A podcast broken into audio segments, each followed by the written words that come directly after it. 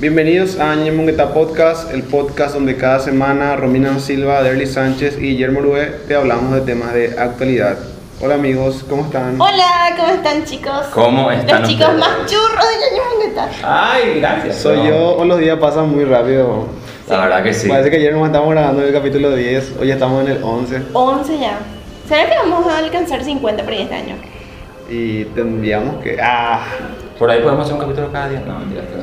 ¿Ustedes creen que así está bien o vamos a prender la luz? Creo que está bien así. Ok, porque yo soy morochita, entonces no se me ve. Ya saben, porque estos dos querían que me vea así. Ah, yo pensé que era un top tuyo que tenías que prender todas las luces ahí. No. Solo una broma, una broma de salón psicológico. Derlis es racista. No. ¿Qué tal la repercusión del capítulo anterior? ¿Ah? Muy interesante. ¿Qué les muy pareció? interesante temática, en serio. Quiero decirles que. De, de qué te- ¿Con qué tema vamos a arrancar primero? Este, creo que la vez pasada salió como un tema extra y dijimos, vamos a tocar el próximo sábado, dijimos el tema de que quién es más infiel, el hombre o la mujer. Exacto. ¿Y por qué?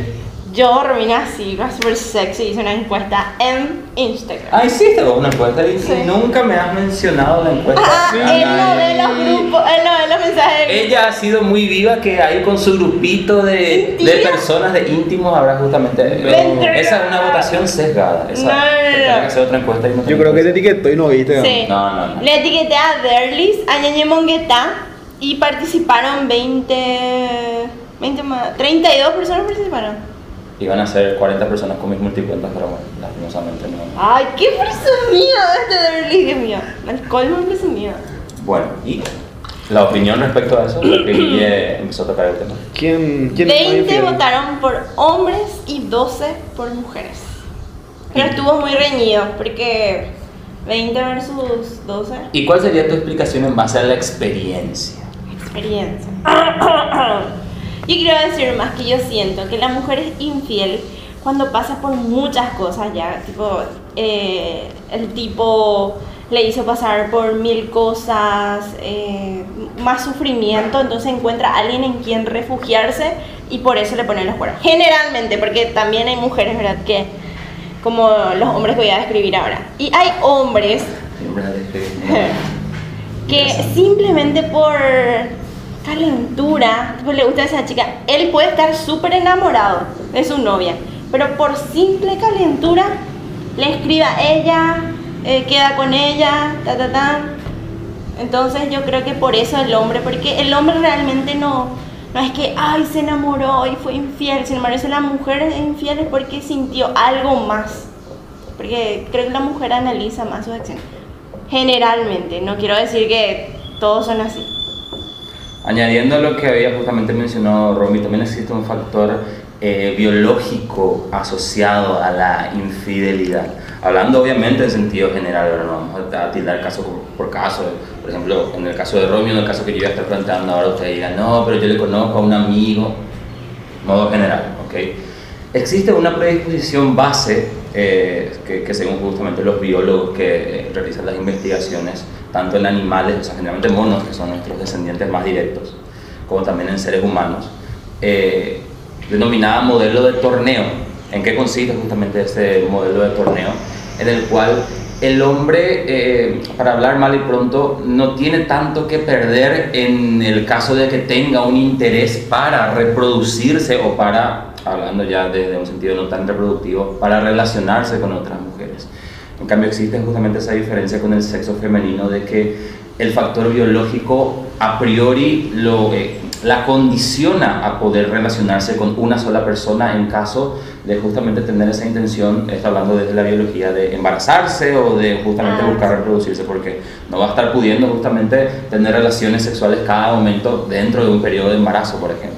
Entonces ese factor desde lo biológico incide y desde lo psicológico eh, yo veo más la incidencia de lo moral. No sé si recuerdan que habíamos hablado, que había hablado yo del factor moral eh, en el capítulo anterior, no sé si era el anterior o el, eh, o el antepasado, pero que también ello justamente implica el hecho de que la mujer tenga un mayor nivel de moralidad, pero también un mayor nivel de estrategias a modo de eh, evitar ser descubierta cuando eh, está justamente en ese proceso de infidelidad Pero en el caso de los hombres no, porque generalmente ellos actúan más por una cuestión más impulsiva, Por actúan por una cuestión instintiva, relacionada con lo biológico, pero también con lo psicológico, con la eh, falta de, de moralidad a diferencia de- del sexo femenino. Y también que al hombre no se le culpa tanto. Por ejemplo, si una pareja el hombre es infiel, la mujer puede perdonar. O sea, dice, bueno, no se enamoró. Es como que la mujer es más sentimental y dice,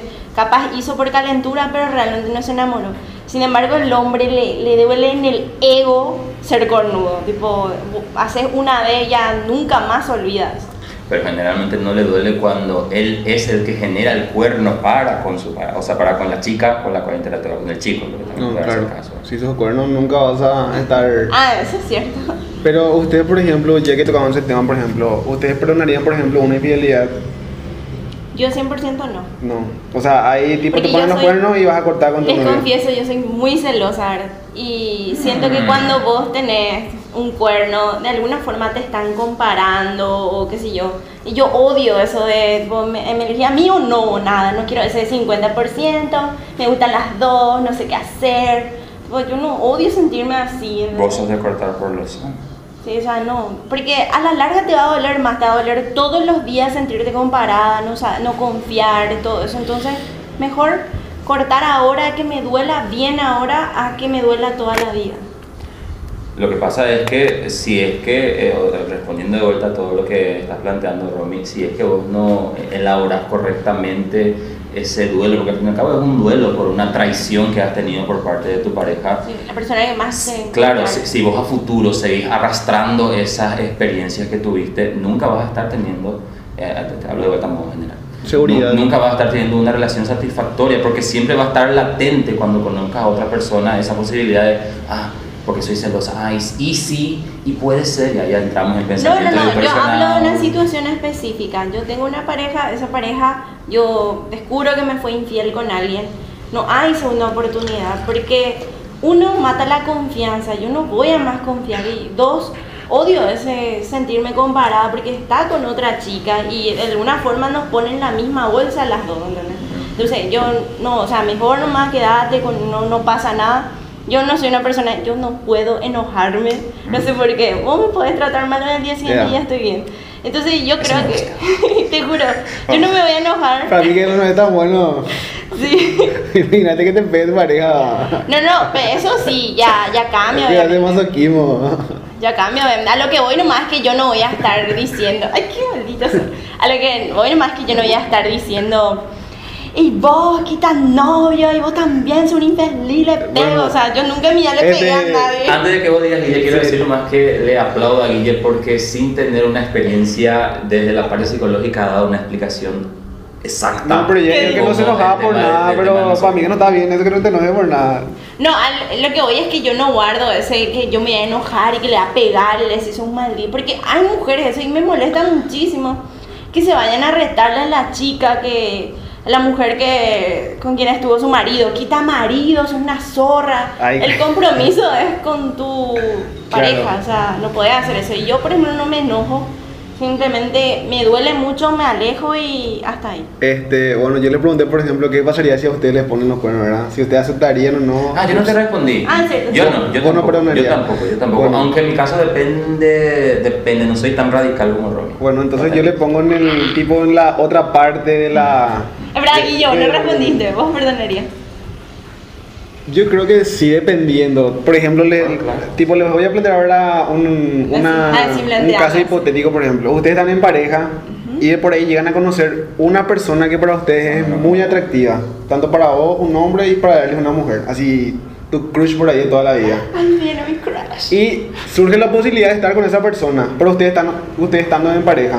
Ajá. Si ustedes llegan a la infidelidad, ¿ustedes también tipo terminarían su relación o se callarían y continuarían como si nada, por ejemplo? No, yo me sinceraría con la persona. Yo le diría sincera y francamente de que con esa persona ya no tengo o no tenía el interés que tenía No, antes para relacionarme. Pero ¿A qué yo, te referías? Sí, no, claro, pero yo te digo que la infidelidad se da en un caso fortuito. Ah, ok. No sé, te fuiste al interior, en la casa de tu tía, Ah, y conociste a una sí. chica muy, pero muy linda. En tu caso, un hombre muy atractivo que por ahí se unas cosas y Ah. pasaron cosas, ¿verdad? Ay, no, no Pero podría estando en una relación, pri- primeramente si ustedes eh, harían eso y segundo, si es que le contarían a su actual pareja por lo que pasaron, por ejemplo. Yo que estoy fuera y todavía no, no pasé por esa situación específica que está plantando Guille, yo no.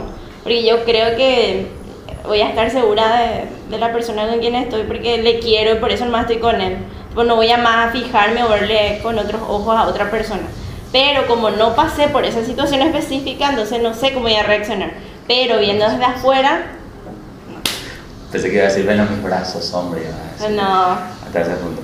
En mi caso, al menos, eh, mira, o sea, miren, mejor dicho, si es que la relación que tengo con mi pareja oficial ya está en un punto en el que ya cualquier eh, calentura mínima que yo pueda tener, eh, no digo descontrolada, pero bueno, eh, a- que, reaccione de manera impulsiva, me permita irme al interior o irme a un lugar cercano para poder tener relaciones con otra persona, bueno, yo lo haría.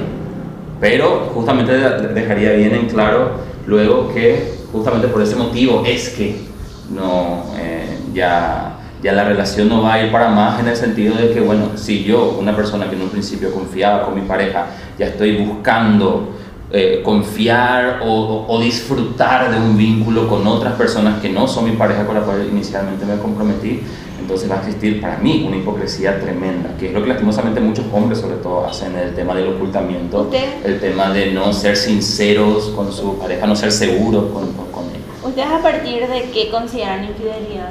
¿A partir del acto sexual o pero- desde un mensaje? No, pero el tema, por ejemplo, de vos tampoco evitar que tu pareja, por ejemplo, pase una chica o un tipo muy lindo y que le vea y que se sienta no atraída, pero sí que diga, mira qué lindo, mira qué linda. O sea, es imposible, por ejemplo, eso tipo evitar. Ah, eso es muy importante, Guille.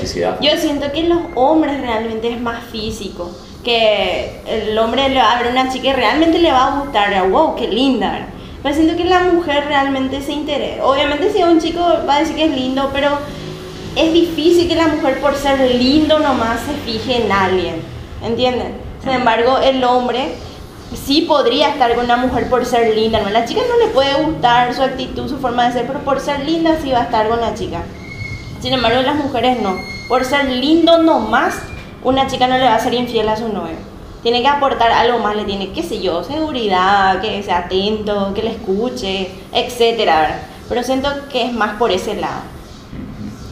Ay, no me respondió la pregunta. ¿A partir de qué ustedes consideran infidelidad? Infidelidad para mí es que tenga relaciones con otra persona.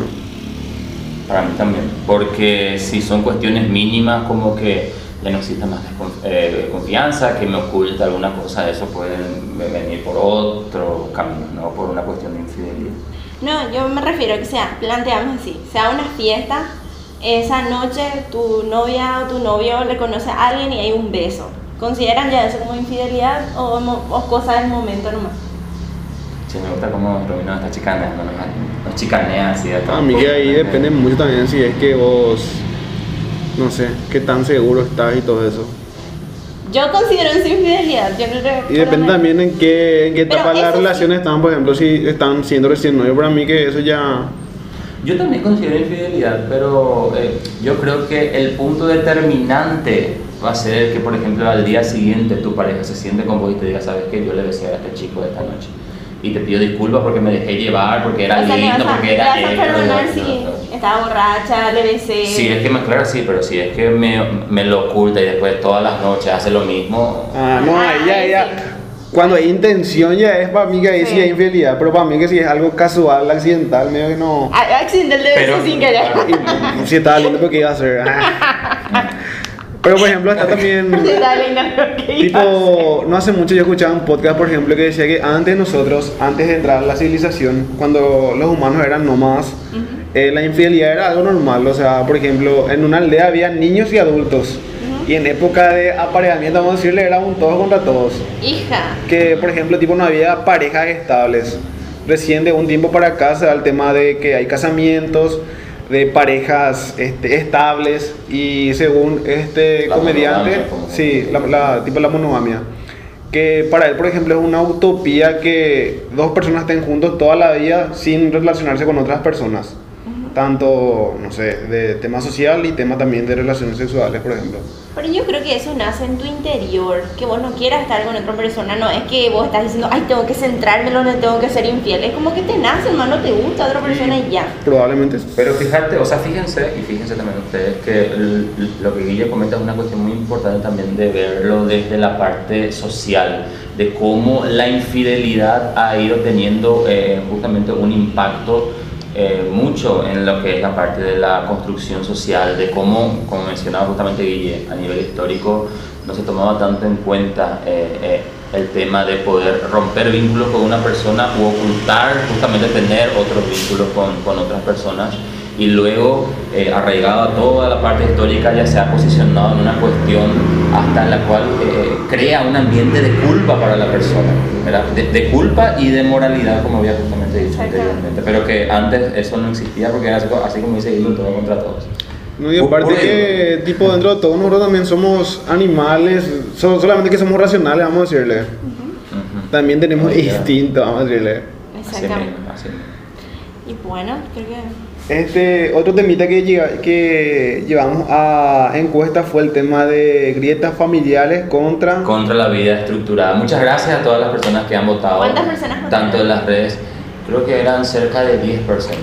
Ah, buenísimo. Pero bueno, para hacer justamente un primer espacio, como yo les había comentado, vamos a estar dando más pie a que ustedes que nos están viendo y les agradecemos que nos vean cada semana, eh, puedan elegir los temas a abordar desde la, la parte experiencial, yo también me incluyo obviamente, pero también desde el enfoque psicológico que es el tema, concretamente como lo han elegido ustedes, muy cerrada la votación, eh, las grietas familiares.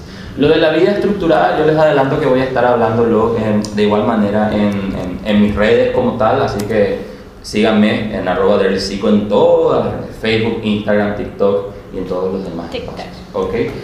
Bueno, el tema de las grietas familiares es una cuestión que eh, tan cotidianamente se ve, tanto desde la cuestión más eh, eh, light, es decir, que, que existan pequeños deslices que fomenten la disfuncionalidad familiar, pero también puntos en los cuales exista un alejamiento real, ya sea por cuestiones relacionadas con la infancia vivida por uno, por cuestiones de maltrato, por cuestiones de, de mal vínculo desde etapas tempranas, y que eso justamente condiciona y refuerza el, el- el vínculo negativo familiarmente hablando. No sé si ustedes quieren comentar algo antes modo Sí, este, ¿a qué, o sea, a qué se refiere eh, tipo las grietas familiares? La separación de familiares. Sí, puede ser una separación tanto, como dije antes, tanto psicológica como física Ah. de, de los integrantes o de uno o de varios integrantes de un sistema familiar, como justamente plantea la psicología sistémica, el tema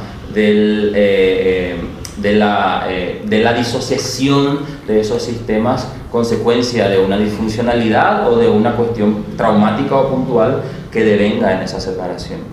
Y justamente he seleccionado este tema como uno de los posibles a abarcar, porque me he justamente topado con una investigación muy interesante, realizada en Estados Unidos, pero también eh, eh, aplicable bajo mi punto de vista a la realidad paraguaya respecto a cómo y el por qué se generan estas grietas familiares, ¿no?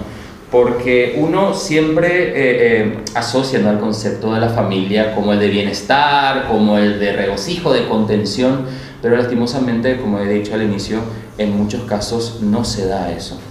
Y, y eso justamente, por más de que uno pueda sentirse a priori, eh, eh, o sea, no digo contento, pero satisfecho por salir de ese ambiente familiar en el cual existe disfuncionalidad, etcétera, etcétera, uno también puede padecer de episodios relacionados con la ansiedad e incluso con la depresión, principalmente porque en esa persona se instala también la culpa por no eh, eh, ser partícipe de ese cambio para, eh, co- como dicen los albañiles, reparar esa grieta que existe justamente en las paredes, que en este caso la podemos denominar como, eh, eh, como la pared familiar. Yo ya escuché varias personas que quieren dejar su familia porque en serio no aceptan que ya son personas adultas y se quieren meter mucho en la vida. Entonces, eh, un ejemplo claro de una pareja que ya se casó y como todavía no tiene para su casa, Mm. sus padres se meten, ¿qué pasa? No, cuida, le quieren tratar como niño, cuando en realidad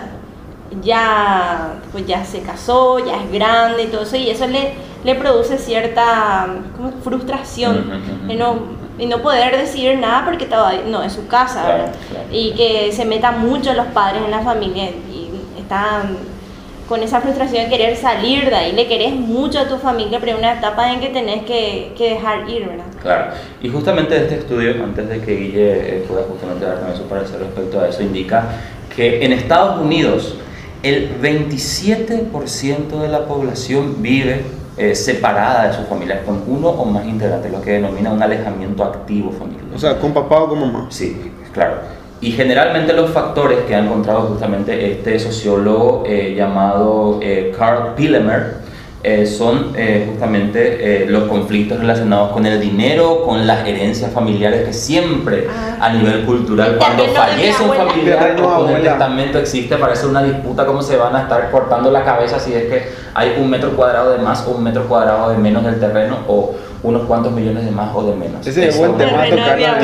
El tema de las sucesiones, por ejemplo. Otro factor, otro factor que incide según el estudio, los conflictos con los sueldos, especialmente si esa persona se ve obligada a elegir entre su cónyuge o su familia. O sea, ahí ya se entremezcla cuestiones relacionadas con la toxicidad dentro de la relación de pareja misma que se desplaza al sistema familiar que le hace tomar esa decisión drástica de o me elegís a mí como pareja o le elegís a ellos como familia. O sea, y- o sea imagínense ponerse en ese lugar. Y es difícil, para los padres mismos es difícil. Pero ahí, por ejemplo, está lo del consejo de calle que se dice que nunca, o sea, cuando te cases, nunca edifiques ni en casa de tus padres ni en casa de tus suegros. Eso siempre me dice mi familia.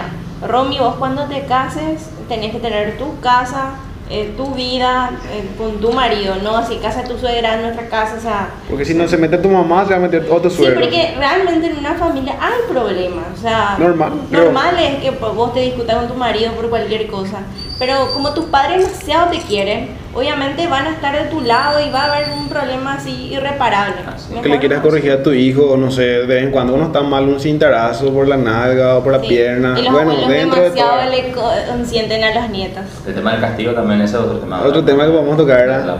Ya van saliendo varios temas para el próximo El tema de la infancia difícil, que he dicho justamente al principio, que eso condiciona mucho en que uno ya siendo incluso adolescente, que está en una etapa de mucha ambivalencia, de muchas indecisiones, tome esa decisión drástica de salir. Y también eh, eh, un porcentaje que está en auge, el tema de que eh, una persona declare abiertamente su orientación sexual y que Ah, ello justamente sí. condicione el ambiente familiar a tal punto de que él tenga que eh, salir como, como, como una persona así extirpada de su, eh, de su núcleo familiar. Ese es un tema también que está Yo muy siempre familia digo paraguaya eso. que pase eso. Yo que siempre uno se declare digo gay eso. o lesbiana. Así mismo, así Que sí, es que tenés ese... Viste que a veces los- las abuelas y eso no quieren aceptar. Hoy, hoy por hoy hay padres con mente abierta, ¿verdad? Sí, Pero los principalmente lo- jóvenes. los gays que viven con sus abuelas o cosas así, que traten de generar esa independencia económica, que salgan y después en algún momento, que si yo, no hace falta lo que le cuentes mucho, ¿verdad? Sí, claro. Mismo, Porque no, no van a aceptar. Sin muchos detalles. ¿no? Sin muchos detalles. Y puede venir justamente en cuestiones asociadas, como había dicho al inicio, como la ansiedad y la depresión, que inclusive pueden eh, eh, eh, somatizar en cuestiones físicas, dificultades para dormir, dificultades para alimentarse, porque la tristeza, la ira de no saber qué hacer y el dolor o el pesar que uno, por ejemplo, en el, eh, en el caso que mencionaba ahora, por ser abierto con la orientación sexual que elija, no, o sea, no por una cuestión más allá que esa solamente, imagínense ponerse en el lugar. ¿Y esa conocen a Polando? Sí, Me suena. Polando es homosexual, ¿verdad? Y cuenta que la primera vez que salió de su casa, eh, no, él demasiado quería salir de su casa para ser libre. Y empezó a alquilar un departamento y salió de su casa. Su mamá lloró muchísimo, pero él sintió una libertad porque podía ser él en su casa, obviamente no podía ser ya su pareja, porque él era homosexual. Y después de esa independencia de su casa, su vida, tuvo más valor también para decirle a sus padres su orientación sexual. Y ya la aceptan porque muchas veces cuando vos dependés todavía de alguien, indirectamente quieren influir todavía en vos. Entonces, sin embargo, si vos mostrás esa independencia, como hizo Polando. Así. Y justamente llegamos a buscar responder a la interrogante de cómo reparar las grietas familiares. Según este estudio y según lo que yo he encontrado también en otros, eh, en otros teóricos, existen cuatro normas base para poder empezar ese proceso eh, largo realmente, porque si es que uno quiere reconciliarse y por ende reinsertarse a ese núcleo familiar, a ese sistema familiar, uno no lo puede hacer de la noche a la mañana, dependiendo justamente de la, de la situación o circunstancia que le ha hecho alejarse o que, o, que a él haya permitido alejarse ¿no? de, de ese sistema. El primer punto que recomienda justamente este sociólogo es el de dejar de repetir argumentos pasados o de intentar insistir en que otras personas vean las cosas a tu manera. Básicamente es decir, eh, voy a ver con qué eh, contexto me encuentro asociado a la causa que me permitió salir y en base a eso eh, justamente ver la manera de poder llegar a acuerdos con los integrantes principales de la familia para reinventarse. No porque volvemos de vuelta al ejemplo de las personas eh, homosexuales o lesbianas, por ejemplo. Uno, si es que ha salido por ese motivo, uno no puede venir de golpe a avasallar, no, acépteme y patea las puertas, hablando mal y pronto, ¿verdad? tiene que justamente llegar a un acuerdo, siempre y cuando sea posible, ¿verdad? De poder llegar a una mediación para que exista un ambiente de respeto o de tolerancia para con esa persona que ha salido anteriormente, pero no imponiendo los límites o, o no imponiendo los puntos, mejor dicho, esa persona para que su familia se adapte eh, totalmente. Hay una pequeña diferencia. Y también del otro lado, los padres, principalmente el papá de la familia, muchas veces quiere eh, influir demasiado en las decisiones de su hijo. No, estudia esto, hace esto, vos tenés que trabajar, vos tenés que hacer. Y de alguna forma también... Sea macho, mi hijo. O sea, y justamente ahí entra el segundo punto que, recomienda esta, este profesional, ¿no? el dedicar a analizar qué cuestiones eh, negativas pueden incidir aún en ese, eh, en ese proceso de reconciliación, porque como he dicho recién, uno de la noche a la mañana no va a estar eh, buscando o u obteniendo esa reconciliación per se, sino de ver qué puedo ceder, qué no puedo ceder y cómo voy a estar eh, sobrellevando del mejor modo posible ese proceso de readaptación, tanto mío, que voy a buscar de vuelta reinsertarme a esa familia, como también de ellos, de readaptarse para que me puedan nuevamente reinsertar a mí como persona que he salido. Eh, otro punto también importante es el de saber detectar a personas dentro de la familia que puedan eh, actuar u oficiar como puentes mediadores para que justamente puedan eh, facilitar, facilitar ese proceso de son las mamás el papá Argel, la mamá que... O si no, los abuelos. Los abuelos también son Los tíos más jóvenes también a veces son... Ah, está el tío cool. y eso, la tía cool.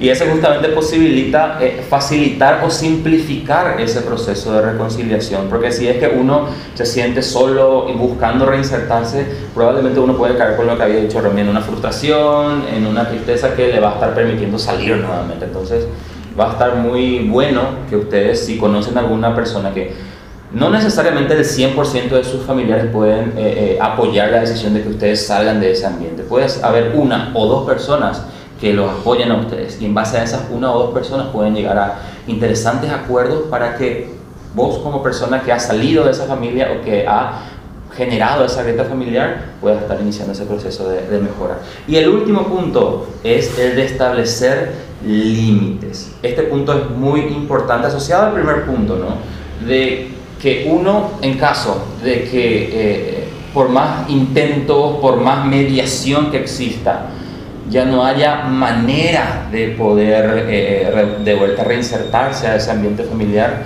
no te sientas frustrado, no te sientas eh, dolido porque ya escapa de tus posibilidades el hecho de que básicamente ellos como integrantes del núcleo, del núcleo familiar te acepten nuevamente para que puedas ingresar. Ya sería justamente una cuestión de hasta qué punto, como he, como he dicho antes, hasta qué punto puedo ceder y hasta qué punto puedo llegar a un momento en el cual debo de desistir y hacer mi vida como persona independiente o autónoma.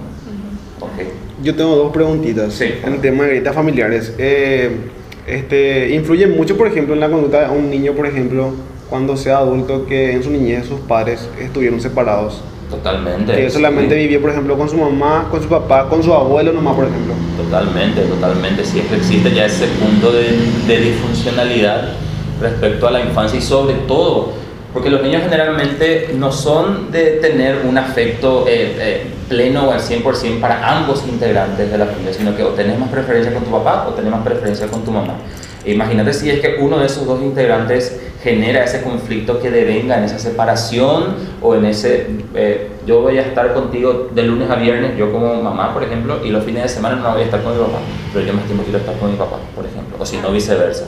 Y eso justamente a la larga, en la etapa de la adolescencia, genera conflictos tremendos que justamente devienen en la, en la irrupción de, de imponer lo que uno quiere hacer como adolescente, que es algo totalmente esperable, por eso es la etapa más conflictiva de todas pero que generalmente devienen en, en, en, que ese adolescente busca escaparse de la casa o busca establecer grupos de amigos que buscan siempre hacerle la contraria a la mamá o al papá, por ejemplo, que justamente busquen generar o fomentar esa grieta familiar. La edad del pavo, como dice mi mamá. Totalmente, totalmente. Y hay que tener mucho cuidado en ese aspecto. No sobreprotegerlo, porque el adolescente no busca sobreprotegerlo hay mucha incongruencia en esa etapa porque por momentos busca y por momentos no busca. Yo creo que tenés que ser su amigo más que nada, porque mi mamá siempre fue mi amiga y nunca, no vayas a hacer esto, sino me hablaba, éramos amigas, yo le cuento todo y así. Porque mientras vos más insertas miedo en, esa, en, tu hijo, menos te quiere contar las cosas. Cuanto más, le prohibimos hacer. Ah, a mi mamá, yo vivo con mi mamá y mi tía y siempre fueron mis amigas. Son súper cool entonces. La segunda pregunta. Este, y también el tema de que, por ejemplo, influye mucho eh, la condición económica de las familias para que haya grietas.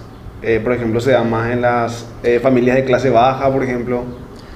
Eh, no he verificado un estudio eh, sociológico respecto a eso, pero eh, justamente, pero justamente Pillemer ha, ha, asociado el factor del dinero y el factor sobre todo de la herencia, muy bien visto también en nuestra cultura, como había dicho al inicio, ¿no? cuando explicando los, los motivos como un factor incidente o generador de esas grietas familiares. Cuando a vos te dan un porcentaje mayor que en un principio la persona que falleció o que ha dejado justamente de bien eh, me ha dicho a mí que me iba a dar ese porcentaje, te lo dio a vos, entonces ya ahí, por una cuestión netamente económica, ya empieza la grieta y el conflicto. Le deja la nueva, no era favorita, ella no le quería luego. Con la abuela le deja el favorito a la casa.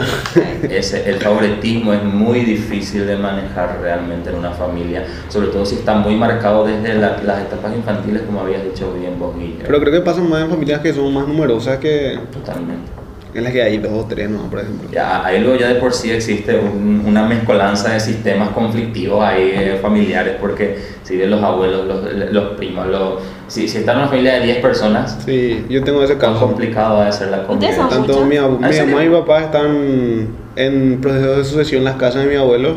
Y son varios hermanos, por ejemplo. Y ahí eh, tíos que se murieron y se quedan sus hijos nomás ya. ¿Y cómo se lo lleva la convivencia en ese lado? No, no, no. Yo te digo en el tema de quitar bien la sucesión, por ejemplo, es todo un tema. Es larguísimo el proceso. Es costoso. Y a veces no se está este, de acuerdo. Hay que ir otra vez a hablar con fulano, que te firme tal documento. Al final el topógrafo midió mal el terreno. Todo un tema es. Hija. Es estresante. Así que lo mejor es dejar en vía ya todo bien y dar en vía también ya, por ejemplo, si es que le vas a dejar a tu hijo en tu casa ya, antes de morir ya dale ya. Adelante. Para lo mejor es establecer los límites en vida, porque si uno es tan permisivo y tan, como he dicho recién, eh, favorito de uno o de más de un integrante, cuando uno ya no esté o cuando uno justamente busque, así como dice Guille, establecer sucesiones, si es que uno va a estar primando en base al favoritismo o en base a la preferencia que pueda tener, eso es pero te doy la total certeza que va a estar deviniendo en conflicto desde lo económico. Lo más probable. Y el caer en conflicto desde lo económico, que devengan luego en cuestiones psicológicas, ¿es necesario? Les pregunto a ustedes. Yo creo que no. Creo que nada es mejor, o sea, nada tiene más valor que tu, ¿cómo se dice? Estabilidad emocional. Este, yo les tengo una preguntita, amigos. ¿Alguna vez sufrieron de bullying en la escuela, en el colegio, en el trabajo, de grande ya? ¿A ustedes le bullearon a alguien? A, los, paraguayos van a entender, pero a mí me decían gorda, gorda, apepu, 15 años, o capú. No. Re bullineada era yo, nivel Dios. Muy interesante, ¿no? El tema del bullying como un tema inclusive abordar con con mayor tiempo, porque Claro, existen claro. muchos factores asociados, tanto para la persona que recibe el acoso como para que el, el- el que da el, el- Entonces, el acoso, el que ese tema, ya que es un poco, poco extenso, Extenso. para la próxima, o vamos a hablar ya de No, hoy. pero podemos Pero tocar vamos a hablar de un- así a grandes una pequeña introducción. Sí, claro. Una pequeña introducción. Hija, yo sí sufrí mucho de bullying, no me quería ir al colegio porque las chicas eran muy malas conmigo, me acuerdo una me ¿Por qué tiraban piedritas, me tiraban piedritas. Ese es otro tema también para... Porque, para- por ejemplo- Porque las mujeres son ¿Por malas. qué existe una preferencia de la maldad o de la envidia que generalmente dicen ustedes, ¿no? Sí. Entre, entre mujeres antes que Es un buen tema. ¿Usted no Yo trabajé con cuando- 16 chicas en una oficina. Y, Madre Sí, Woohoo. me imagino el nivel de... Yo, todas mis compañeras de psicología fueron eh, Pero es- mujeres. es- Hasta. Yo fui el único hombre. Pero es raro, porque individualmente pegan con cada una. Pero, Pero- cuando estamos todas juntas ahí ya es... ¿Por qué eso? No sé. Raro. Pero ustedes, por ejemplo, no se acuerdan que en la escuela, por ejemplo, se peleaban dos nenas y ya no se hablaban más. Mm. Y se peleaban dos nenes, se moqueteaban y allí sentaban vez, tipo jugando todos juntos. partido. Su ojo morado de allá. ¿Por qué, por ejemplo, pasa eso de que el hombre se reconcilia más rápido con su amigo que una mujer, por ejemplo? Lo que pasa es que, eh, como había dicho Romy al inicio cuando tocamos el tema de la infidelidad, la mujer eh, eh, eh, biológicamente, neurológicamente hablando, prima lo emocional en su conducta, en su comunicación, en lo que verbaliza, en lo que no verbaliza. Entonces, por ese motivo es que ella, eh, como mujer, eh, siempre arrastra esa cuestión que ha... eh, que la ha impactado emocionalmente, si, si, si existe un episodio de conflicto, de celos, de envidia, de todo lo que ustedes asocian a lo emocional, las del sexo femenino arrastran, pero hasta un punto eh, inimaginable, diría yo incluso. Ah. En cambio, los hombres eh, son más eh, impulsivos per se, pero solamente reaccionan en una cuestión puntual. Son más racionales generalmente los del sexo masculino, generalmente hablando. ¿verdad? Por eso es que cuando tienen, tomando el ejemplo de Guille, muy típico en las épocas de, de escuela o de colegio, en las cuales uno se peleaba, se, se agarraban a, la- a las piñas, luego al día siguiente podía estar compartiendo perfectamente espacio porque ya ese chico, ese muchacho ya no arrastraba aquello emocional Ya se olvidó. que a diferencia del sexo femenino lo pesa, o sea, tiene un peso eso emocional para la mujer, entonces eh, eso le permite no hablar por semanas, incluso meses. O tal vez Toda la nunca más. Tal vez nunca más. Porque creo que tipo en la adultez es peor eso. Y Porque sí. por ejemplo, tipo, ese al caso que te hago a partido y por ahí, no sé, te entraron fuertes, se moquetean y después se hablan. Eh, fue ¿Te sin acordás querer, lo que pasó en el partido se queda ahí. Sí, inclusive así como dice Romero, ¿no te acuerdas que vos me prendiste con los dos pies así y me dijiste que te resbalaste? ¿no? Así, hijo de puta, te resbalaste. acá, y, y acá te resbalé y le Mis compañeros de trabajo eran así. ¿Te acuerdas que pegué o me pegaste demasiado mal? eh? Y así hablan ellos, yo se pegaron, no qué bien. Y después cuando juegan partido, ah, ¿Por qué, por qué los hombres se tratan tan mal? Una vez que un muchacho atendió su teléfono, ¡Apey! ¡De tabrón! Sí, sí, sí, sí. ¿Por qué? Hola puto. así, así, sí, así. Y las mujeres así que, hola, qué hermosa que estás. Pero a mí que había, es sido, muy... había sido eso de hermosa que estás, esconde una, una envidia o un odio irracional. Eso por ejemplo pasa, por ejemplo, tipo en las fotos de Facebook, y estamos, qué linda, qué hermosa, para mí que no... que, que no hay mucha sinceridad en esos comentarios.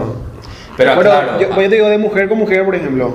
Ah, claro, acá no fomentamos la misoginia ni el machismo, ni mucho, ni mucho menos, sino que son estos existen estudios eh, asociados a la biología y a la neurología que denotan justamente eso. No es algo eh, ni, ni bueno ni malo, es una característica que tienen ustedes, tanto como tenemos nosotros también de nuestra personalidad en sí. Ok. La Este... Eh, empezamos con el bullying y terminamos con el machismo feminismo. No, no, no. No, No, pero tipo como tocar más adelante, por ejemplo, las causas, este, si, Del es que, bullying, claro. si es que los Yo- chicos yo necesitan ayuda psicológica. Mucho bullying y estoy acá, así que hay que hablar de eso. Claro, y sobre todo la eterna pregunta que yo siempre veo mucho en memes del Facebook, ¿no? Ah. Que eh, uno eh, que recibió acaso, eh, acoso, mejor dicho, dice, eh, ¿acaso justamente yo tengo que estar siempre realizando terapia? ¿Y por qué no la persona que realiza los, eh, eh, el acoso nunca tiene esa disposición para ir a terapia, por ejemplo? Y que yo tenga que ir. Capaz porque no se da cuenta también el caso de bullying. Sí, y no sabe que él está mal. Eso es una pregunta muy interesante de responder, pero bueno, eso lo podemos ahondar en, en, Sí, en hay mucho que hablar sobre esto. Podemos hacer ocho partes del bullying sin problema. Creo que después de mucho bullying uno ya curte en la piel, ¿verdad? ya está más... Sí. Ya no le afecta muchas cosas. Sí, por porque a mí, por ejemplo, hasta ahora si me, me hinchan por algo físico ya no me toca más. ya se me viene otra pregunta y otra vez, eh, la voy a decir. ¿Es el bullying el factor incidente a que uno se forme eh, eh, en lo que es su personalidad? Porque mira que pueden haber otros factores. Puede o sea, puede ver, por ejemplo, que, que alguno de los integrantes fallezca y que eso te permita darte cuenta de cómo es la realidad, que te, que, que te haga salir de esa nube de pedos o de esa burbuja en la cual uno está.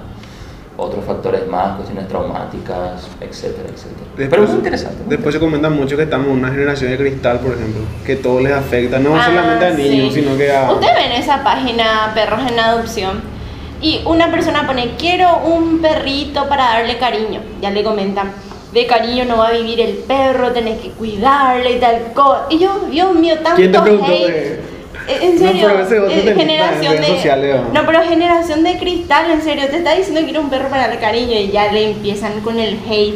En serio, son así, cualquier cosa, decir una palabra mal, sos lo peor del mundo. No, pero en redes sociales parece que todo el mundo quiere peleárselo. Está, por ejemplo... Todo el mundo quiere pasar y todo el mundo quiere ofenderse, En Instagram le pusieron que el país más corrupto es Paraguay y eh, los mejores está Argentina y, y todo así. Yo puse Argentina y un signo de interrogación.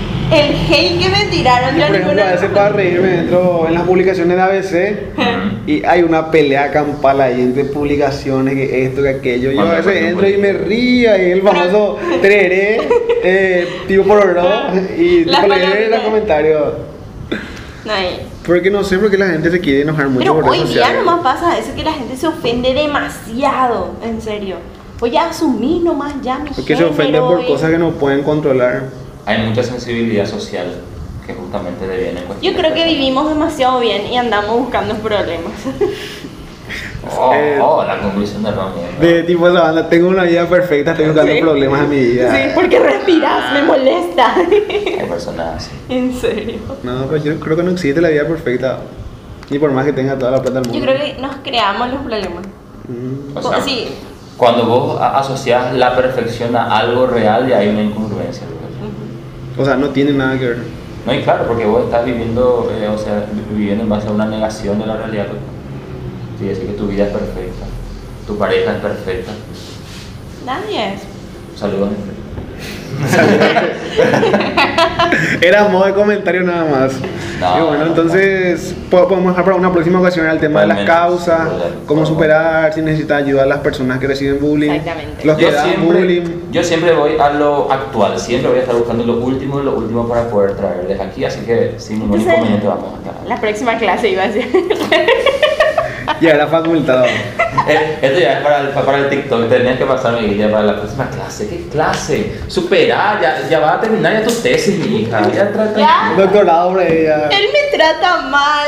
No, pero está bien, como. Mira su cara. Castigado. ¿Qué le iba a decir? Hoy no tenemos sección Psycho Killer. Oh. Tenemos ¿Eh? una ¿Qué? nueva sección que no sé cómo llamarla. Yo le quiero llamar sección tenebrosa yo o sección macabrosa. Y puedo decir sección macabrosa. Sección macabrosa. Che, me suena macarrones. Tengo hambre, así que. Les tengo un pequeño cuento cortito de Ay, yo terror. quiero, amo los cuentitos. Les doy una pequeña introducción. Aquí. En 1973, una joven de un pequeño pueblo en Alemania comenzó a ser aterrorizada por caras y voces demoníacas Oh. que parecían atacarla justo al momento de rezar. Proveniente de una familia ultracatólica, conservadora y convencida de encontrarse en medio de la batalla del bien y el mal, su muerte se convertiría en la famosa película El exorcismo de Emily Rose. Esta es la historia de la señorita Annalise Mitchell. ¿Vos viste la película? El exorcismo de, Emily Rose hace tiempo. Oye, no ma- yo creo que. Yo bien dividido. Hace, ahora, esta semana. No, Ah, vi cuando tenía 10, 9 años por ahí. yo vi en, en cable. Me acuerdo que tenía DVD, No que tenía parlante ahí que me daba miedo, ¿verdad? Yo nunca hago película de terror.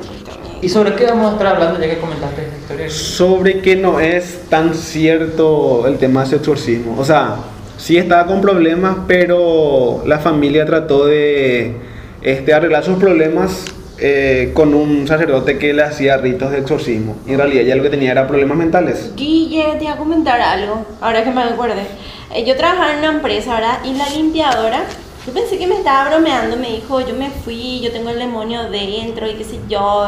Sí. Y me dijo, toca un poco acá mi panza, cómo se mueve. Y ella tenía miedo de tocarle, ¿verdad? Y se movía así, yo, oh, pero yo no sé si ella me quería asustar, ¿no? Y me dijo, sí, que yo me voy a alto en una médica para que rece por mí y todo eso. Y Jesús existe ella.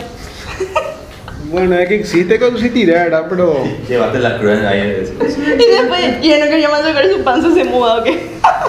¿Qué habías dicho, Guille? ¿Hay, hay una cuestión? No, y de que ella tenía problemas mentales, pero la familia quiso tratar eh, por el lado.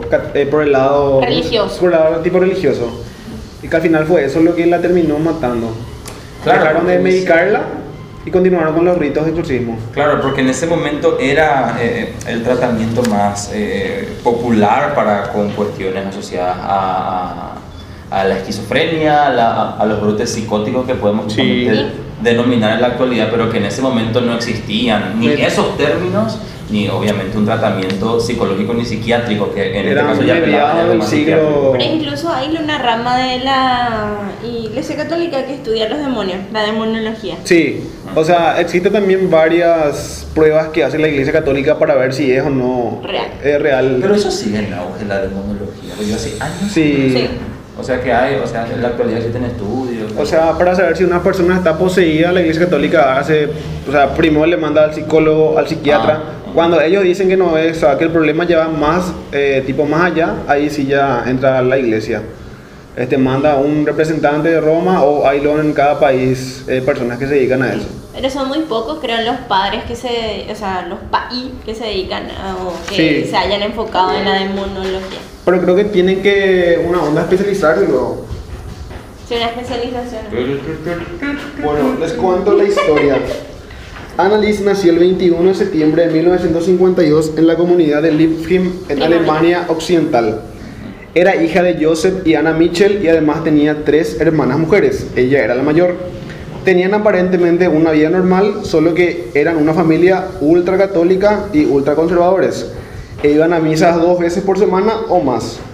Un dato muy importante es que la mamá de Annalise, o sea, su mamá, tuvo una hija antes de su matrimonio con su papá.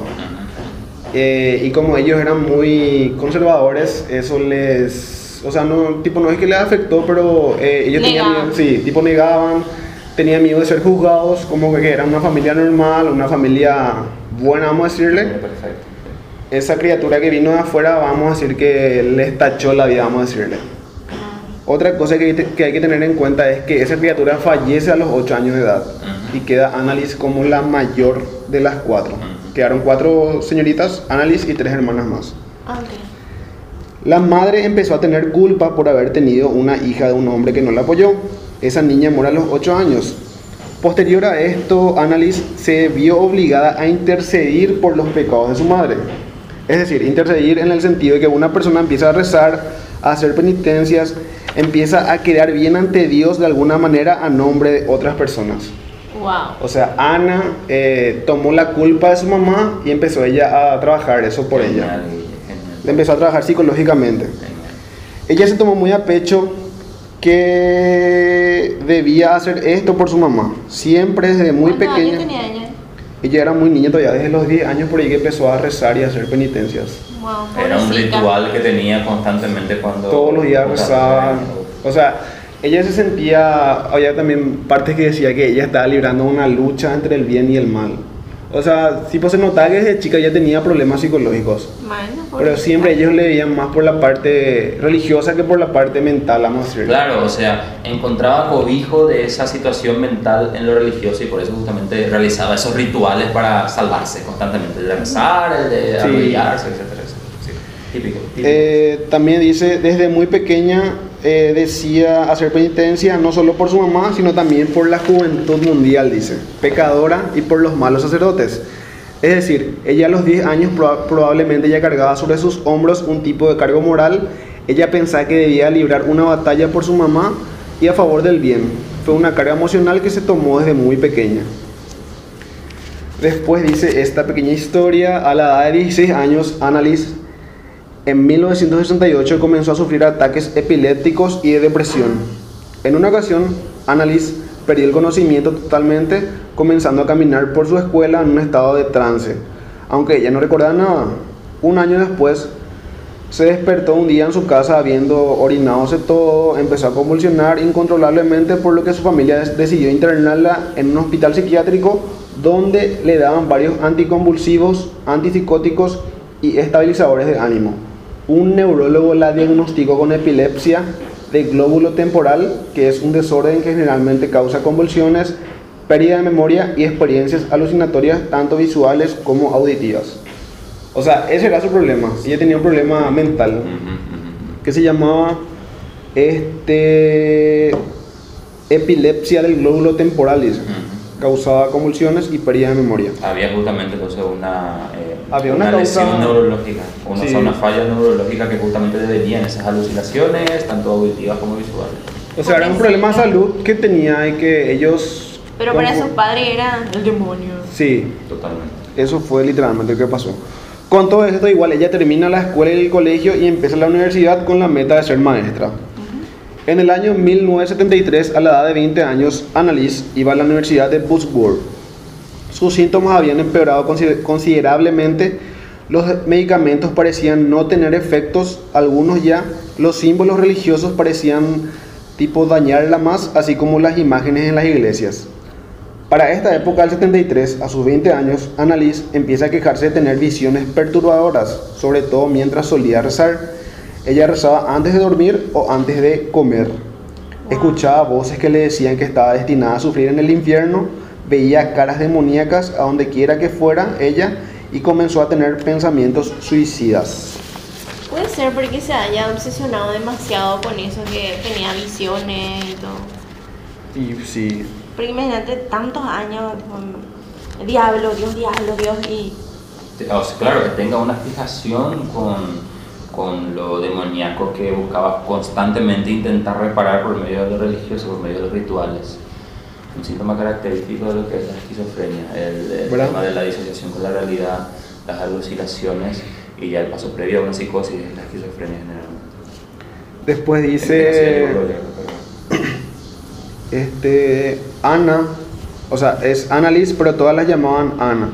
Su familia pensaron que había sido víctima de, de posesión demoníaca, por lo que un amigo de la familia organizó una peregrinación al pozo sagrado San Damiano, donde se convencieron aún más de la posesión de la, de la posesión por la incapacidad de Ana de pasar frente a crucifijos o tomar agua bendita. ah, O sea, cerca de su casa había el famoso, lo de acá en Paraguay se conoce como Ucuá, que es tipo naciente de agua, ah, que fue bendecido y que supuestamente tenía agua bendita. Ellos peregrinaron hasta ahí y como ella no podía estar enfrente al, a la imagen que estaba frente a esa tipo naciente de agua, ellos ya dedujeron que estaba poseída por el demonio. Mm. Pero en realidad no era así.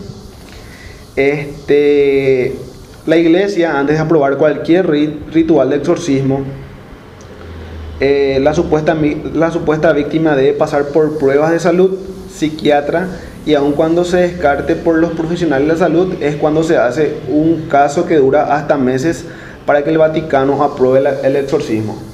Que era lo que decía, que antes de que el Vaticano apruebe, tiene que consultar con un psicólogo, un psiquiatra. Ah, o sea que en ese entonces ya estaba ese protocolo. Sí, desde los 1600 se usa ese protocolo. Oh, ok. De que Wow, primero, sí, de que primero te tiene que eh, ver el doctor normal, después el Doctor. psicólogo, el psiquiatra. Bueno, en esa época no existían todavía profesionales eh, psicólogos. capaz de que sé. Médicos sí ya existían, Sí. pero el tema es que los fármacos, tampoco existían fármacos como tal, utilizaban los famosos médicos ñaná. Y era lo famoso 1970, pero era. Ah, 1970, no 1600. Ah, ok, yo pensé que Ah. era 1600. Pero Si era era, mil- 1600. si era 970, ahí, ahí cambió. Sí, sí, sí. Pero desde los 1600 dice que... Sí, que la Ah, iglesia eh, hacía ese- este Ah, tipo de ritos, a entonces ya decir. existían profesionales.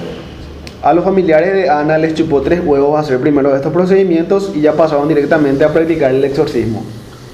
Que era lo que Sí, sí, comentaba. a la chingada. Directamente.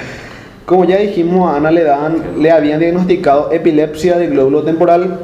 Este diagnóstico es conocido por causar el síndrome de Geschmer, dice este, este estudio. Este síndrome se caracteriza por presentar epigrafía, que es cuando una persona tiene impulso por dibujar cosas totalmente incoherentes, también por sufrir hiperreligiosidad y por tener una actividad mental intensificada. De todas maneras le quitaron la medicación y empezaron con los ritos de ex- de exorcismo. Después dice, a partir de aquí Ana empezó a empeorar más y más. se volvió más agresiva. En una ocasión la señorita se metió debajo de la mesa de la cocina donde, atacaba a quien se le acercara, ladrando día y noche como un perro por dos días enteros, dice. Mamá querida. Después dice, Ana se hacía daño a sí misma, se desnudaba sin razón, se tiraba al suelo y lamía los desechos como un animal. Ay. Aparte comía insectos, escarabajos que lograba atrapar en su pieza. Pero ella era la única hermana que estaba así. Sí, ella era, eran cuatro, ella era la mayor y ella era la única que padecía de estos problemas claro, y claro, mentales. por su afección neurológica, los otros no. Pobrecita. Dice otra vez el informe, en, en una ocasión le arrancó la cabeza a un pajarito a morir, dice, porque la familia buscó la ayuda de la Iglesia Católica en lugar de retomar su tratamiento este, con los profesionales. En el año 1975, el padre Ernst Al y el pastor Arnold Renz obtuvieron permiso del obispo local Joseph, Joseph Tal para realizar ritos de exorcismo, aunque les aconsejó mantenerlo esto en secreto. O sea, no tenían el permiso del, del Vaticano para realizar El este... permiso local no tenía. Sí, solamente del obispo de la ciudad. Tan negligente. Tres días después de que Ana cumpliera 22 años, se comienza con la primera sesión secreta de exorcismo, siguiendo los pasos del rito romano y los Mitchell ya habían detenido todo tipo de tratamiento médico para este momento. Por los siguientes 10 meses se realizaron 67 de estos ritos. Una o hasta tres veces por semana duraban hasta 4 horas por día. Y durante, esta- eh, durante estas sesiones los sacerdotes Al y Ren intentaban alejar a los demonios del cuerpo de Ana mientras ella discutía con los hombres con voces demoníacas supuestamente. Qué miedo. Hacia el final de todo este periodo, Ana había dejado de comer totalmente porque creía que dejar de comer esto le ayudaría a minimizar el control del diablo sobre ella. dice. El diablo va a tener hambre y va a salir. 42 de las 67 sesiones de exorcismo fueron, fueron grabadas, dice, algunas de las cuales pueden encontrarse en internet con la voz real de Annalise. Ah, wow. Durante una sesión, Ana le dijo al padre Al, quiero sufrir por los quiero sufrir por las demás personas, pero esto es demasiado cruel, dice. Ella seguía con la, con la mentalidad que seguía sufriendo en nombre de la humanidad. Después dice, las voces dentro de Ana además peleaban entre ellas. Esta parte le veo un poco graciosa. Porque, por ejemplo, dice que dentro de ella estaba la voz de Hitler, que decía, las personas son estúpidas como puercos, piensan que todo termina después de la muerte y no es así. Y dice que le responde Judas Iscariote, que supuestamente está tipo dentro de ella. Dice que le responde, Hitler, eres un sopenco, no tienes poder de opinar en, en el infierno, yo llevo más tiempo que tú aquí, dice. Ya. Es como que los malos de todas las historias se Sí. unían en. y esa parte, cuerpo. la ya es muy graciosa, la ya no tiene sentido, después le dice Judas a Hitler, tú no vienes, tú no vienes a decirnos qué hacer o pensar, dice. Después dice, básicamente a Ana la matan de hambre y de, de deshidratación. Ya después de morir se le realizan autopsias al cuerpo y las causas oficiales de muerte dadas por el forense fueron desnutrición y deshidratación. Al final de su vida, ella pesaba menos de 30 kilos. Sus rodillas estaban destrozadas por obligarla a arrodillarse durante los exorcismos hasta cientos de veces por sesión diariamente. Además de mantenerla totalmente atada a su cama cuando no estaban haciendo los ritos y contrajo también pulmonía. Hacia el final de su vida, sus padres ya la ayudaban a hincarse y a, arrodillarse por lo débil que estaba ella. Annalise murió el 1 de julio de 1976 a la edad de 23 años. Después de. Sí, eh, a los 23 años ya falleció. Dice que después de todo esto el gobierno alemán empezó a investigar eh, la muerte de Annalise y el fiscal había descubierto que la muerte de Ana era totalmente prevenible incluso hasta una semana antes de fallecer. Los padres de Ana y los sacerdotes fueron llevados a juicio por homicidio, por homicidio y negligencia, comenzando el juicio el 30 de marzo del 78, dos años después de la muerte de Ana.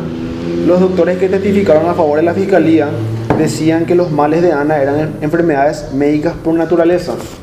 O sea, no estaba poseída, vamos a decirlo. Claro, ahí influyó más la decisión de la familia por ser eh, Sí. religiosos que, que una cuestión más médica, más práctica incluso. Pero hasta hoy día hay eso, por ejemplo, los testigos de Jehová que, que si tu hijo necesita un órgano, no Ah, sangre. ellos no pueden donar sangre, no ¿verdad? pueden. No, ellos no, no, no van a recibir, no reciben donaciones eh, de sangre, de órganos, nada. Si Ah, tú qué estás bueno. enferma y sos testigo de Jehová, Ya. sí, lastimosamente es así. Tipo los antivacunas del, del COVID. ¿no? no existe, no existe. Es otro tema. Este, también dice que las alucinaciones religiosas de Ana se debían a la perturbada mente a causa de su crianza religiosa. La defensa por parte de la Iglesia Católica adujo que los exorcismos eran legales, ya que la Constitución alemana protegía a las personas de practicar creencias religiosas. ¿A qué pega? ¿A qué peda? Incluso reprodujeron gra- grabaciones de audio frente a la corte. Lo que decían ellos que probaba que Ana estuviese poseída por las aparentes voces de- demoníacas con las que se expresaban. Los sacerdotes testificaron que Ana estaba poseída por varios demonios, incluyendo a Lucifer, a Caín, Judas Iscariote, Hitler y hasta el mismo rey Nerón. Y argumentaron que los exorcismos fueron exitosos, pero justo antes de la muerte de Ana, esta murió a causa de su larga batalla. No porque no comía ni tomaba agua. Este, entre paréntesis, Nerón era un rey que perseguía a cristianos, era el primer anticristo. Después de esto, a los sacerdotes enjuiciados se los encontró culpables, pero solamente recibieron una sentencia de seis meses, luego salieron con medidas cautelares. A los padres se los exoneró por haber sufrido ya lo suficiente, dice, sentencia común en Alemania para familiares de los muertos. Fueron muchas las críticas a la Iglesia Católica por haber por hacer esto. También afirman que lo que padecía Ana, Annalise Mitchell fue esquizofrenia y trastorno de personalidad múltiple. dice. Años después, en el 84, varios obispos declararon públicamente que Annalise estaba mentalmente enferma, no estaba poseída, aunque su tumba de todas maneras se convirtió en destino de peregrinaje para seguidores católicos quienes la consideran una pseudo santa. Y esta es la historia de Annalise Mitchell, en quien se basa la película El exorcismo de Emily Rose.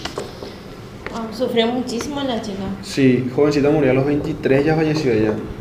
Es muy notable realmente, eh, viéndolo desde, desde la perspectiva psicológica, el, eh, el tratar a una persona con esquizofrenia, pero ni más aún con una persona que tiene trastorno de personalidad múltiple, porque siempre estás como que dentro del tratamiento psicológico psiquiátrico ya, eh, eh, con una batalla inclusive multidisciplinaria entre las personalidades que construye constantemente esa paciente con lo que busca tratar el profesional o paliar por medio de los antipsicóticos, de los ansiolíticos que consume. Entonces, eh, es un tratamiento largo, tedioso y sobre todo desgastante.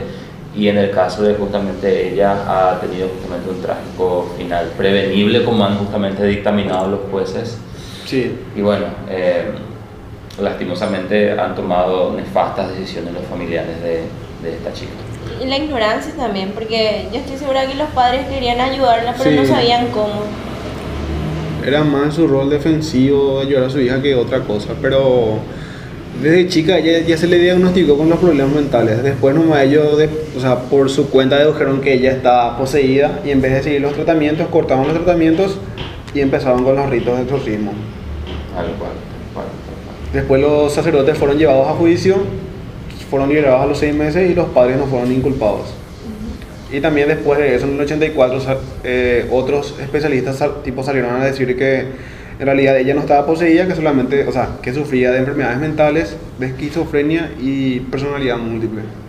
Esa es una cuestión siempre que yo recargo con el tema de los radicales, que nunca toman en cuenta la perspectiva que plantean otras personas. Siempre es como que defiende, se sostiene como el hilito de, la, de, de coser así a su, a su idea, por más de que no tenga ni pies ni cabeza en Así muchos de los mismo. casos. Y es muy triste eso. Muy triste. Porque en base a eso se toman decisiones que generalmente son nefastas para uno y para la persona, ¿verdad? en el caso de justamente... eh, Sí, Todo lo radical está mal. Este, la película la, la pueden ver en internet, es una película un poquito vieja ya, pero es muy buena la película. Vos habías dicho que habían, eh, eh, no sé si en YouTube o en, o en Internet en general, eh, los videos, las grabaciones de, los, Sí, de las sesiones de en, la- exorcismo. en internet tipo lo pueden encontrar, eh, pueden poner tipo voces reales de Annalise Mitchell, Ah, ok. que en su defensa este, los sacerdotes usaban esos, esas grabaciones por horas tipo solamente de audio. De que ellos decían de que, mira, ese tipo se escucha el tipo la voz del demonio, que, que, que ah, ellos- solo audio, no grababa, o sea, no grababan video. no, audio. eran los 70 y algo ahí. Acá, acá Y está. busquen. Sí, hay muchos documentales en YouTube. También vean la película, la película está muy buena, es una película medio vieja, pero da bastante miedo, la Pero verdad. la película sí enfoca hacia el diablo. y Sí, la, la, tipo, la película da como un hecho de que sí estuvo poseída por el diablo. Claro, claro, bueno. Este fue más Ah. tema comercial que otra cosa. Vamos a ver. Pero sí, Muy bueno. y hay varios temas de, o sea, hay varias historias de tipo de ese tipo. Buenísimo está Guille. Entonces, no sé cómo le damos el nombre, sección macabrosa, max- eh, sección tenebrosa. La vamos a pensar en el siguiente capítulo, vamos a oficializar. Sí. Y bueno, amigos, de esta manera terminamos este cuento de terror. Uf, interesante. Yo no tengo miedo en las puertas se cerró hace rato. Sí, hace rato. Sí, pero suele pasar, la, la vez pasada también era que hubo un ruido ahí. Sí, no le gusta. Tipo, no me acuerdo cuándo fue. No le gusta darle. Amigos, ¿cómo lo encontramos en redes sociales? Romy, por favor. Yo estoy arroba rodaca96 en Instagram, arroba Romy da Silva en Twitter. Y creo que eso no me son mis... Ah, Ok. TikToker soy. arroba Romina da Silva Cardo. Que sigan. tu usuario. Tengo que sociales. cambiar mi usuario, no sé cómo se cambia. Más, más largo que yo. Eh, en mi caso, Derry Zico, Instagram, Facebook y TikTok para que puedan estar justamente siguiéndome en, en esos espacios. Como les había dicho, desde lo que respecta a la parte psicológica, voy a estar cada semana subiendo dos temas para elegir. Uno va a estar siendo abordado aquí, el otro va a estar siendo abordado, como, lo, como le dije al inicio, en mis, en mis redes sociales respectivas. Vía WhatsApp también, si querés que, eh, consultar eh, sobre disponibilidad de turnos, estoy justamente a tu disposición. Llámame o escríbeme al 0982-753-062. Estoy para ayudar. Consulten amigos, no tengan miedo. Este, sigan a... Él no Qué buena campaña, gracias. No, en el, el tema de que tipo rompa con el tabú nada más. Eh, perfecto. Darly no le va a hacer nada malo. No, al contrario, él les va a ayudar a mejorar su situación. Este, por favor, sigan a Ñaño Mungueta en todas sus redes sociales, Facebook, Instagram, YouTube y también estamos ya en TikTok. TikTok. Ñaño Mungueta Podcast. Síganos en, en nuestra cuenta de TikTok del podcast. eh, vamos a estar también dando. eh, Interactuando con la gente. interesante. Vamos a dinamizar un poco allí, así que síganos. Ya nos están siguiendo no sé cuántas personas, ya más de 10, ¿no? Creo que ya son. 10 son. Sí es. Ah, Llevamos dos semanas recién. Pero tenemos ya muchos me gusta y muchas visualizaciones. Eso es muy TikTok. Es Así tipo mucho engagement, le dicen los profesionales del marketing. A mí me encuentran en Twitter, Instagram como arroba guilleroru. Así que de esta Perfecto. manera culminamos el capítulo 11 ya. Que rápido pasó todo. Che, tener los brazos más grandes, está full entrenando. Mm, ¿Vos sí? Hola, Ah. Hola, nena. ¿Cómo estás? Estoy en, en las redes como Guille Orduez. Bueno, ahora, tipo ahora sí. Estoy en las redes sociales como arroba guilleroru. Hola nena, me puedes encontrar en las redes sociales como arroba guilleoro. bueno amigos, después de esto terminamos el capítulo 11. Ok. Hasta un- despedida emoción largo ya. Sí, es muy largo ya. Hasta un próximo capítulo amigos. Chao, chao. Chao, chao, buen resto de semana.